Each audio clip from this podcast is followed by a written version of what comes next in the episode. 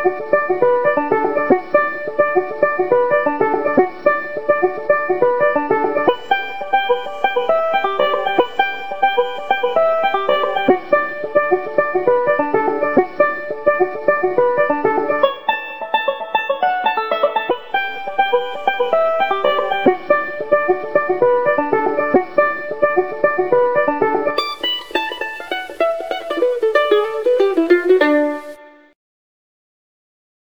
In this tutorial, we'll draw a skeleton and choreograph steps for him. First, we'll mold individual bones from oval shapes and convert these bones into symbols.